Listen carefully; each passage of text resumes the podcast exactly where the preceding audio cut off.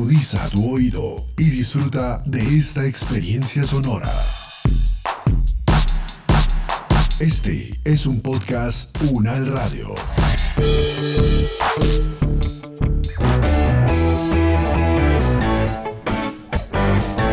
Salud Unal, contigo. Escuchar, aprender y compartir información de calidad sobre bienestar.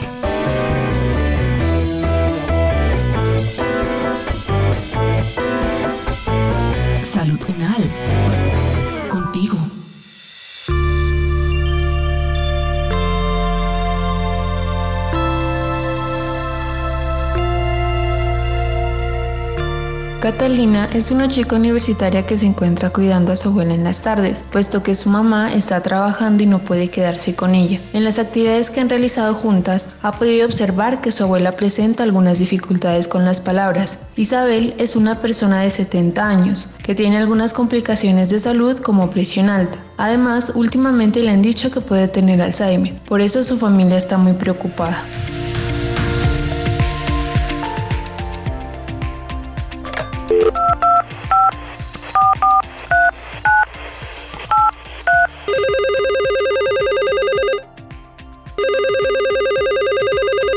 Aló Elizabeth, hola, ¿cómo estás amiga? Hola amiga, muy bien, saliendo de clases de la U, ¿por qué tan perdida? Ay no amiga, es que he estado muy ocupada con mi abuela, por eso justamente te estaba llamando. Recuerdo que una vez me contaste que tu prima es fonaudióloga y trabaja con adultos mayores, ¿cierto?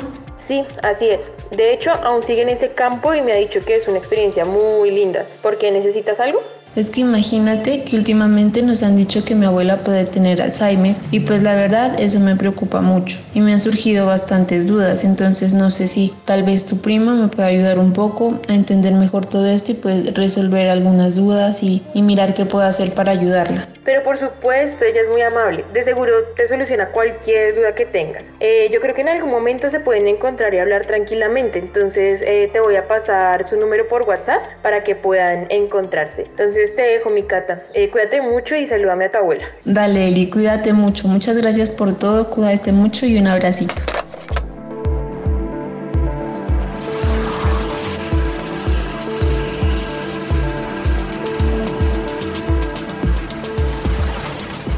Buenos días, tú eres Connie, ¿verdad? Mucho gusto, soy Catalina, la amiga de Elizabeth. No sé si ella te habló de mí.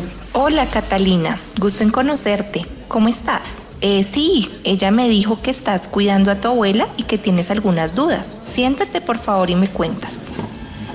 Bien, pues la verdad es que me gustaría que mi abuela tenga muy buena salud y una vejez saludable. Por eso pues quisiera aclarar algunas cosas que he observado, además para tomar pues medidas necesarias para prevenirlas. Imagínate que un día estábamos jugando parques y se le olvidaban los números. Además me he dado cuenta que también le pasa con los nombres. Entonces, en ese caso, ¿qué puedo hacer yo para ayudarla? Las fallas en la memoria se deben a la degeneración del cerebro, de la materia gris específicamente, y de los lóbulos relacionados con el almacenamiento de la información. Se ha descrito que pues en las teorías de la memoria se pueden dividir en dos tipos de memoria, memoria a corto plazo y memoria a largo plazo. Dentro de la memoria a largo plazo estaría la memoria declarativa, en la cual eh, una de esa parte de la memoria declarativa es la memoria episódica. En este caso, esa información como números o nombres de personas está almacenada en esa parte de la memoria. De hecho, ese tipo de memoria permanece un poco más en el tiempo, la que tiene que ver con información de tipo autobiográfico. Entonces realmente no es la primera memoria que se deteriora, sino que con el pasar de, de la enfermedad, en este caso de un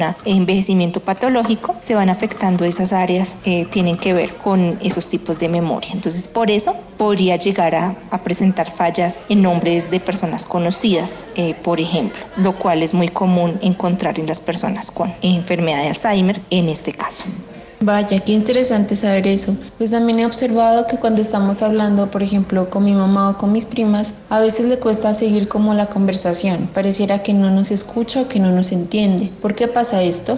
Los adultos mayores cuando tienen una enfermedad neurodegenerativa empiezan a, presentar fallas específicamente en la memoria de trabajo, eh, lo cual nos permite mantener y manipular información en línea. Por eso eh, tienden a perder el hilo de las conversaciones por esa afectación en, en la memoria de trabajo. Eh, también por el hecho de, de tener una afectación en la consolidación de la memoria, pues eh, se dan otro tipo de fallas relacionadas con el discurso. Esto va a ser importante para tomar algunas acciones correctivas. Entonces, para mejorar la comunicación con una persona con una enfermedad neurodegenerativa, es importante utilizar frases más sencillas, eh, frases directas y con una sintaxis eh, mucho más sencilla, eliminando de pronto frases complejas, subordinadas u otras que puedan alterar el discurso y hacer más difícil la comprensión. Esto también pasa en el envejecimiento, pero no, no es lo más común. Entonces, cuando hay un envejecimiento patológico o una enfermedad neurodegenerativa, se podrían observar este tipo de alteraciones en la organización del discurso.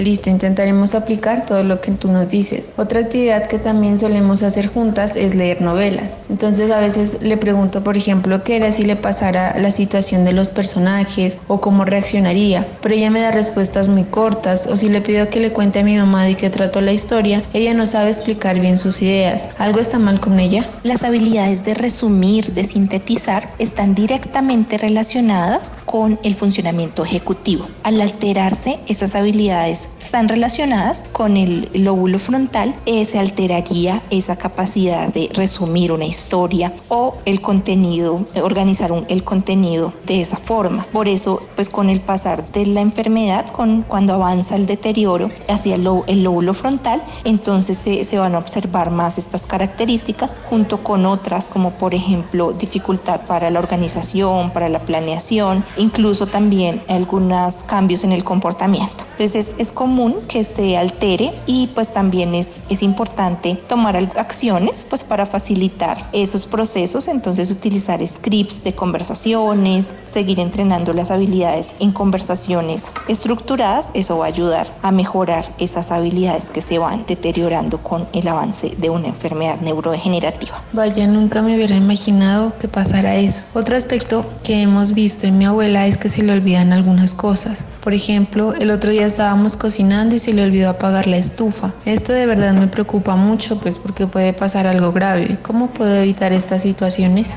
La causa pues va a depender del origen de la enfermedad, o sea, de la, de la etiología de la enfermedad que está afectando a la persona. Entonces, si se trata, por ejemplo, de una enfermedad de Alzheimer, como que la causa va a ser pues la acumulación de la proteína tau en el cerebro la disminución del volumen cerebral en sí. Esa sería pues el por qué se dan esas dificultades en la memoria. Entonces es una alteración de tipo estructural pues que tiene un correlato comportamental. Y pues cómo evitarlas, digamos que eso es algo que, que está en estudio, pero algo que, que tiene bastante evidencia es que todas las actividades cognitivamente estimulantes que uno haga durante su vida van a consolidar algo que se llama la reserva cognitiva. Entonces eso va a hacer que las dificultades en memoria sean menos evidentes o se retrasen un poco en el caso de las enfermedades neurodegenerativas. Entonces todo el, bagaje que uno acumule durante su vida, eso va a ser importante. Lo mismo que hábitos de vida saludable, entonces eh, hacer ejercicio, tener una vida eh, pues saludable, eso ayudaría mucho, especialmente el ejercicio físico se, se ha demostrado, pero también la forma de alimentación, entonces hay correlatos con una dieta, por ejemplo, mediterránea, con el mayor consumo de algunos alimentos,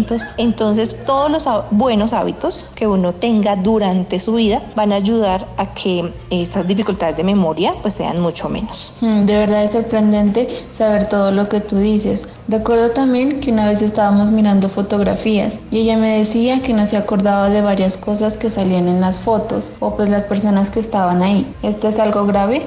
Las dificultades no van a ser específicamente con un, tipo de recuerdo, sino que afectan en sí la memoria en general, empezando pues por la memoria episódica, que es la referente a hechos o eventos que hayan pasado en un tiempo determinado. por eso las personas empiezan a tener fallas en recordar eh, lo que hicieron un momento antes eh, o donde dejan las cosas, eso eh, van a ser las primeras fallas. Otros recuerdos almacenados durante su vida van a ser afectados también, pero en distinta medida. De acuerdo a la modalidad sensorial que, que hayan, por la cual hayan sido almacenados o a lo fuerte que sea ese recuerdo. Entonces hay recuerdos que no, no sufren esa alteración porque su huella de memoria es muy grande. Entonces eh, todo lo que tiene que ver con memorias olfativas, con memorias auditivas, muy arraigadas a la persona, no se van a afectar. Entonces eh, no es que se, la memoria se, se deteriore totalmente, sino que es una enfermedad progresiva que va a ir afectando todos los tipos de memoria, de poco a poco. Entonces eso es el problema con las enfermedades neurodegenerativas. Los estudios más, más fuertes han sido realizados en personas con enfermedad de Alzheimer. Entonces la enfermedad de Alzheimer tiene ese patrón de deterioro que empieza por la memoria de tipo episódico, la memoria de trabajo, luego la memoria semántica y pues la memoria episódica de tipo autobiográfico es la que más se conserva en el paso del tiempo y que al final pues por lo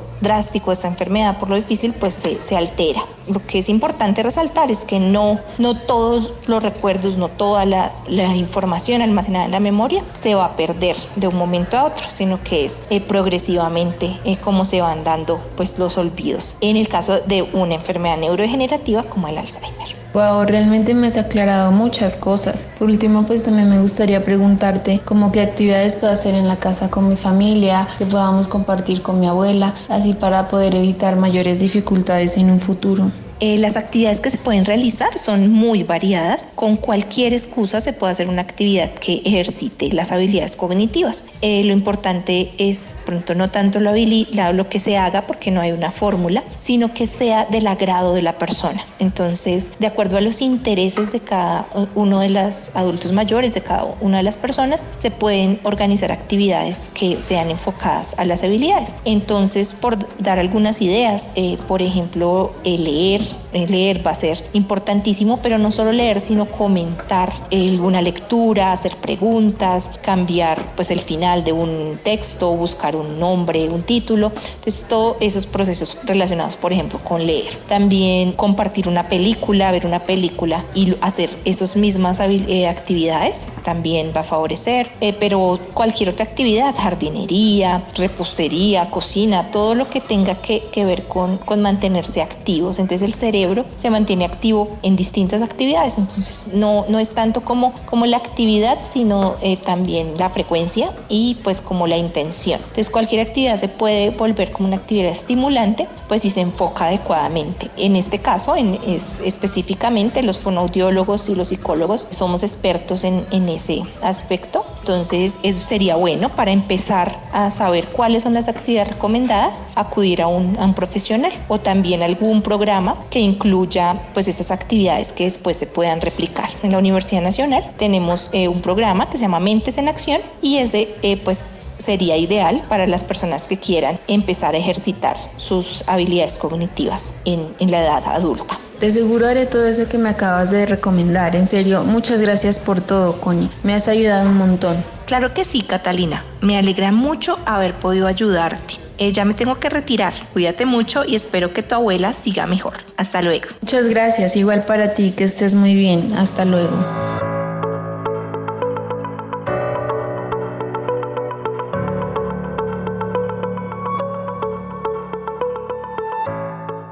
Es el momento de que cada uno desde sus hogares aporte en el cuidado de su salud y de su comunidad. Es tiempo de sumar.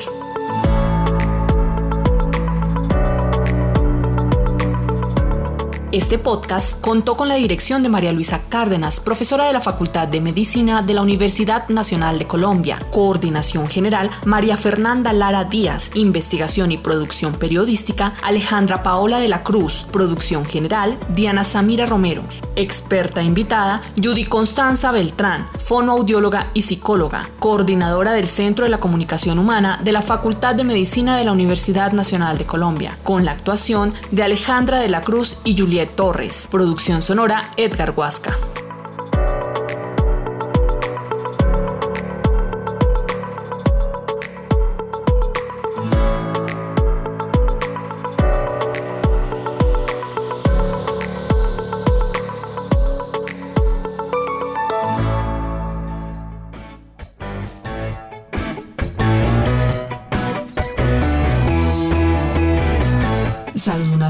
Es una producción de la Facultad de Medicina de la Universidad Nacional de Colombia en alianza con UN Radio. Salud Unal. Contigo. Opiniones aquí expresadas son de entera responsabilidad de sus autores y solo comprometen a los realizadores de este podcast. No representan necesariamente el pensamiento de la UN Radio ni la posición oficial de la universidad. Este y otros podcasts en nuestro sitio web podcastunradio.unal.edu.co. Universidad Nacional de Colombia, proyecto cultural, científico y colectivo de nación.